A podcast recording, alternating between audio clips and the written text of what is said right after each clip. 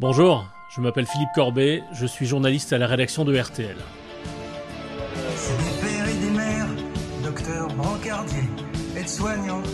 Il aura fallu ce maudit virus pour que le français préféré des Français chante à nouveau. Jean-Jacques Goldman a réécrit les paroles de l'un de ses plus grands succès. Il changeait la vie devient Il sauve des vies. Oui, eux, les soignants en première ligne, mais aussi toutes les autres professions en deuxième et en troisième ligne dans cette guerre et ces heures sombres que vit la France.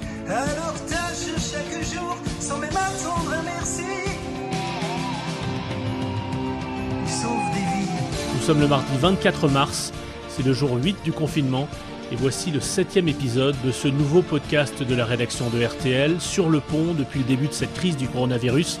Ça s'appelle RTL avec vous.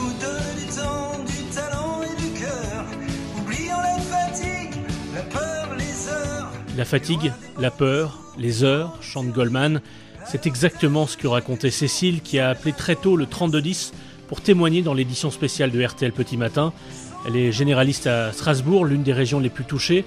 Elle ne compte pas ses heures, elle est fatiguée et elle a peur. Ah bah écoutez, euh, nous on part, euh, je vais déjà partir ce matin la boule au ventre, euh, comme tous mes confrères, on part travailler avec des grosses grosses angoisses parce qu'on sait qu'on va accueillir uniquement des, des patients infectés, des, des gens euh, qui ont des qui commencent à tousser, qui sont même pas conscients de, de, de, la pathologie et de ce qui leur arrive. Vous savez, notre colère, elle est, elle est immense. Elle est immense. On, ça, ça sointe de, de partout. Dans le Grand Est, tous mes confrères, tous les gens que je connais, on demande un confinement absolu vu la gravité de la situation. Il y a un retard au moins de quatre semaines au niveau des mesures. Ça fait quatre semaines que nous, on prévient qu'il faut qu'il y ait des, des, mesures, pas des mesurettes. Il faut arrêter que les, les, les joggeurs qui se baladent, les promeneurs qui, qui, marquent, qui, qui vont avec des masques FFP2, alors que nous, on n'en a pas. Il faut rester à la mmh, maison. Mmh. C'est un comportement criminel. Le président Macron a dit que c'est une guerre. Sortir, pour nous, ça relève d'un crime de guerre, ça relève d'un scandale d'État. Sachez, les morts il, s'accumule. Les premiers médecins sont touchés et nous, dans nos consultations, mmh, mmh. Eh ben, on voit les gens arriver, on sait déjà à l'avance, on se dit, ben, telle personne, telle personne va mourir.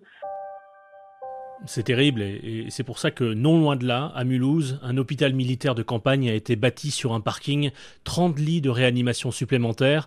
Il accueillera des, des patients dès aujourd'hui et Brice du Génie est sur place pour RTL. Sous les trois longues tentes en plastique kaki, les lits au drap vert sont alignés. Chacun possède un moniteur, un respirateur, une alimentation en oxygène. Le cadre est rustique mais les soins efficaces. Parmi les gens qui seront hospitalisés euh, chez nous, il n'y a aucune raison qu'ils aient une dégradation de la qualité des soins ou une perte de chance parce qu'ils ont été pris euh, dans une structure qui est sur un parking sous une tente. Jamais l'armée française n'avait mis en place une unité de réanimation aussi développée. Mobilisation générale aussi dans les hôpitaux privés comme celui du Vert-Galant en Seine-Saint-Denis où sont envoyés des patients du Covid-19 puisque les hôpitaux publics parisiens sont débordés.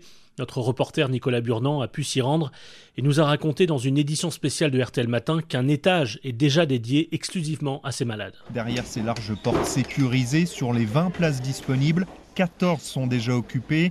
À l'intérieur, l'air est filtré, la pression négative pour éviter euh, toute dissémination du virus. Les conditions de travail sont difficiles. Anardi Tamakoshi, médecin réanimateur, rejoint un SAS pour s'équiper. Quand on rentre, on s'habille de la manière euh, avec le masque FFP2, la blouse à manches longues, les lunettes, les gants. On se déshabille, on change tout, on recommence, etc. Donc c'est fastidieux, c'est long, ça fait mal au nez, enfin bref. On a ce qu'on appelle des systèmes clos, c'est-à-dire les gens qui sont ventilés, leurs voies respiratoires sont complètement protégées vers l'extérieur et également vers l'intérieur, c'est-à-dire dans les deux sens. Ils ne peuvent pas passer les microbes qu'ils ont dans les poumons. Quand quelqu'un est sous respirateur, ça peut durer trois semaines. J'espère qu'on ne va pas avoir, euh, comme ils disent, là, une vague épidémique, que les gens vont respecter le confinement. Je ne fais pas partie des gens qui ont envie d'en découdre avec le virus et que ça exalte. Je ne fais pas partie non plus des gens euh, qui baissent les bras. Et face à cet afflux de patients, eh bien, il y a un homme qui trouve un écho de plus en plus grand de la Maison Blanche à de nombreuses familles en France. C'est le professeur Didier Raoult. Non seulement il suggère de prescrire de la chloroquine aux patients, on va y revenir, mais il propose aussi de tester ceux qui le souhaitent. Étienne Baudu de RTL Marseille nous a décrit les centaines de mètres de queue. Ce jeune homme a attendu plus de 3 heures. Bah, je suis pas bien, quoi. J'ai pas de fièvre, mais je suis pas bien depuis quelques jours. Et on me dit non, mais c'est pas ça, c'est pas grave et tout, mais n'empêche que ça dure. Du coup, je me dis, bon, j'ai envie de savoir, quoi. J'ai envie de savoir, je l'ai, je l'ai pas. Pour ma mère, pour mon entourage, leur dire, bon, ça craint ou pas pour vous? Ici, vous ne trouvez quasiment que des gens convaincus par la nécessité de tester tout le monde, à l'encontre donc des préconisations officielles. Karine ne mâche pas ses mots. Même si l'attente a été très longue, mais ça fait rien. De toute façon, on est confiné, donc attendre à la maison, on va venir en attendant faire la queue pour se faire dépister. Moi, je trouve que c'est une bonne chose. Voilà, je fais plus confiance à des professeurs comme M. Raoult qu'à notre gouvernement, on va dire. Et donc le professeur Raoult propose aussi de traiter les patients atteints du Covid-19 avec de la chloroquine, c'est un antipaludique. Attention, nous a mis en garde Michel Simès, qu'on retrouve chaque jour dans RTL Matin avec Yves Calvi. La médecine, ce n'est pas de la prophétie. La médecine, ce n'est pas de l'intuition, c'est de la conviction. Et pour être convaincu de ce que nous disons et de ce que nous proposons pour enrayer l'épidémie et soigner les patients, il nous faut des preuves, des preuves scientifiques. Alors justement, est-ce que c'est ce qui vous manque, par exemple, dans le cas du traitement du fameux professeur Raoult et de la chloroquine dont tout le monde parle? Tout à fait. Personne, absolument personne dans le monde médical ne dit que le professeur Raoult a tort de penser que la chloroquine puisse être un traitement efficace contre le coronavirus et arrêtons le procès d'intention qui fait croire que c'est parce que son look déplaît aux pontes de la médecine qu'il est rejeté par ses pairs. Mais la médecine ne se fait pas par une publication dans le Parisien, Le Monde ou le Figaro. La médecine ne se fait pas sur un essai sur 24 patients même si nous sommes dans l'urgence. Le professeur Raoult dit dans une interview au Parisien que même Trump a tweeté sur les résultats de ses essais comme si Trump était une référence scientifique mondiale. Ce genre de déclaration n'apporte rien, au contraire. Nous espérons tous absolument tous que le professeur Raoult ait raison. Mais il faut qu'on nous le prouve grâce aux essais en cours en ce moment dans différents services en France et ça va aller vite.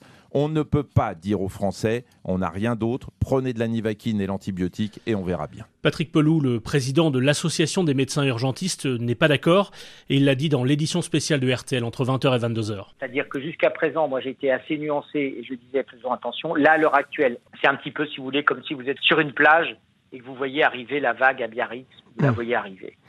Et là, le tsunami est en train d'arriver. Là, euh, les chiffres sont effroyables. Je vous remercie mille fois de faire parler les EHPAD. Je pense qu'on va vers une hécatombe dans les EHPAD. Je pèse mes mots. Je le sais depuis cet après-midi. J'ai eu des conversations avec des directrices et des directeurs d'EHPAD, avec des gériatres. C'est bien beau d'avoir dit euh, finalement, on évite que les gens viennent aux urgences, d'avoir dit les personnes âgées, on va les confiner.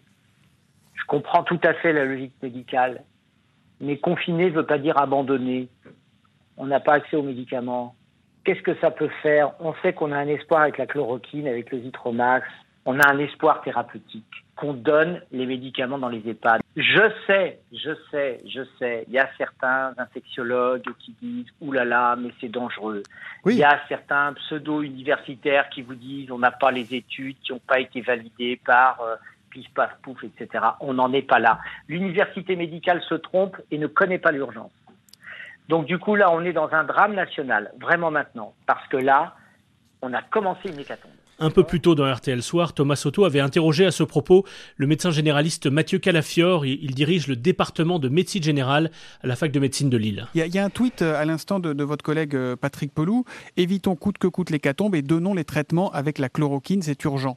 Alors je suis ravi que vous puissiez me donner euh, le tweet de Patrick Pelou puisqu'il m'a bloqué sur Twitter. Donc ça me permet de savoir un petit peu ce qu'il dit et de ne pas être d'accord avec lui du tout. Pour l'instant, on n'a pas de preuves que ce traitement puisse être efficace pour tout le monde. On sait qu'on peut euh, le, tester dans certains hôpitaux chez mhm. certains patients et peut-être que dans, dans 15 jours, euh, euh, je serai en mesure de vous dire, bah là maintenant on a les preuves scientifiques que ça marche, mais peut-être pas. Vos, patients vous demandent de la chloroquine aujourd'hui à force d'en entendre parler comme ça? Bah oui, ils ont commencé, ils ont commencé à demander, ils comprennent pas pourquoi je veux pas leur en prescrire. Alors quand je leur explique que euh, si je leur prescris de la chloroquine, ils peuvent peut-être faire un arrêt cardiaque, ça les fait réfléchir un petit peu plus. Et parmi les malades qui s'interrogent sur la chloroquine, le prince Albert de Monaco qui était sur RTL en direct avec Christophe Paco. Mais c'est des symptômes euh, pour l'instant, euh, heureusement, assez assez légers. Et vous avez rajouté de la, chloroquine? Non, alors j'en ai parlé bien sûr avec avec les médecins, mais euh, ils m'ont dit que pour l'instant, il n'y avait pas d'aggravation dans les, dans les symptômes. S'il y avait un début d'indication d'une surinfection euh, des bronches, alors peut-être que oui. Jean-Jacques Goldman parlait aussi dans, sa chanson de toutes les autres professions vitales pour que la France continue à tourner. Et on a particulièrement besoin d'elle en ce moment. Si vous êtes à la caisse d'un supermarché, policier, gendarme, chauffeur de transport en commun, éboueur, manutentionnaire dans des entrepôts et tous les autres, appelez-nous au 3210 pour nous raconter comment cette crise que nous traversons ensemble bouleverse aussi votre travail. Il y a quelques jours dans RTL avec vous, on vous faisait entendre un témoignage très fort d'un routier qui ne s'était pas douché, n'avait pas mangé de repas chaud depuis plusieurs jours. Il nous racontait son humiliation d'être reçu comme un pestiféré à certains endroits. Mais les choses sont peut-être, espérons-le, en train de changer. Comme l'a raconté Jimmy, il est chauffeur à Arnaud Touche de RTL. Et on commence à être vu différemment, ce qui n'est pas du tout désagréable, bien au contraire, ça nous fait vraiment chaud au cœur. Je suis remonté, j'étais à la Ciotat la semaine dernière, je suis remonté par la 6 et euh, pendant que je passais, j'ai vu euh, deux enfants sur un pont et là, qu'est-ce que je voyais? Une pancarte euh, dessinée à la main, euh, merci aux routiers. C'est tout simple, c'est tout petit, mais ça fait beaucoup. Oui, ça fait chaud au cœur et on le comprend. Dans RTL avec vous, on met aussi en valeur de belles initiatives de, solidarité, d'entraide entre auditeurs de RTL. L'autre jour, c'était un jeune homme de 19 ans qui euh, avait appelé le 3210 et avait laissé un message pour proposer d'aller faire les courses pour des personnes âgées. Aujourd'hui, c'est un peu différent. C'est le PDG de l'un des plus grands groupes français, Patrick Pouyanné de Total, qui était en direct sur RTL. Eh bien, nous avons décidé effectivement de nous mobiliser pour soutenir euh, l'ensemble des personnels soignants hospitaliers de France en mettant à leur disposition euh, des bons d'essence jusqu'à 50 millions d'euros. L'ensemble des stations totales sont ouvertes euh, grâce au, à la, je dirais, à la solidarité dont fait preuve tout le personnel de toutes les stations de France. Et donc, on a voulu s'associer concrètement en permettant à tout ce personnel soignant hospitalier ben, de se déplacer. Donc, Total va, va offrir via la direction des établissements hospitaliers jusqu'à 50 millions d'euros de bons d'essence pour faire face à cette crise. L'antenne de RTL vous est ouverte aussi pour nous poser des questions au 3210 sur rtl.fr et par courriel à l'adresse témoin au pluriel rtl.fr. Avec ce confinement, évidemment, c'est toute la vie quotidienne qu'il faut réorganiser. Je vous renvoie d'ailleurs à l'épisode précédent de ce podcast RTL avec vous, dans lequel on a essayé de vous donner des conseils pour faire l'école à la maison. Tout ce qui nous tombe dessus est si inattendu que RTL a mobilisé euh, une brigade de spécialistes de différents services de la rédaction, parce que on est là avec vous pour vous aider à comprendre ce qui est en train de se passer. Et donc toute la journée, euh, ces journalistes viennent y répondre à l'antenne. Et tenez, par exemple, Sophie Orange était sur RTL un peu après 5 heures du matin, c'est tôt. Sophie était avec Julien Cellier et Marina Giraudot dans RTL Petit Matin. Un texto de Pascal au 64 900 code matin qui nous dit je dois aller visiter mon papa, il a 84 ans, est-ce que je peux y aller avec ma femme? Alors je réponds à la première partie de la question. Je dois aller visiter mon papa de 84 ans. Vous pouvez y aller, bien sûr, puisque vous entrez dans la catégorie déplacement pour motif familial impérieux pour l'assistance des personnes vulnérables. On peut considérer qu'un homme de 84 ans a besoin d'aide, il doit rester chez lui, c'est pas lui qui va sortir faire ses courses, donc vous pouvez lui apporter effectivement des courses et des médicaments. Mais la deuxième partie de la question de Pascal, puis-je y aller avec ma femme? C'est mieux d'y aller seul. Moins votre père aura de contact, mieux c'est. Donc, mmh. un contact, c'est mieux que deux. Ou alors, allez-y, euh, chacun à votre tour. Un jour, c'est vous, un jour, c'est votre femme, mais pas ensemble, effectivement. Oui, cordon sanitaire autour de nos voilà. anciens, comme euh, disent les autorités. Euh, Arnaud, sur la page Facebook, nous demande s'il doit faire ses achats dans le supermarché le plus proche de chez lui. Oui, Arnaud, ce sera toujours mieux, le plus près possible de chez vous. N'allez pas dans la grande surface à 8 km, comme vous en aviez l'habitude.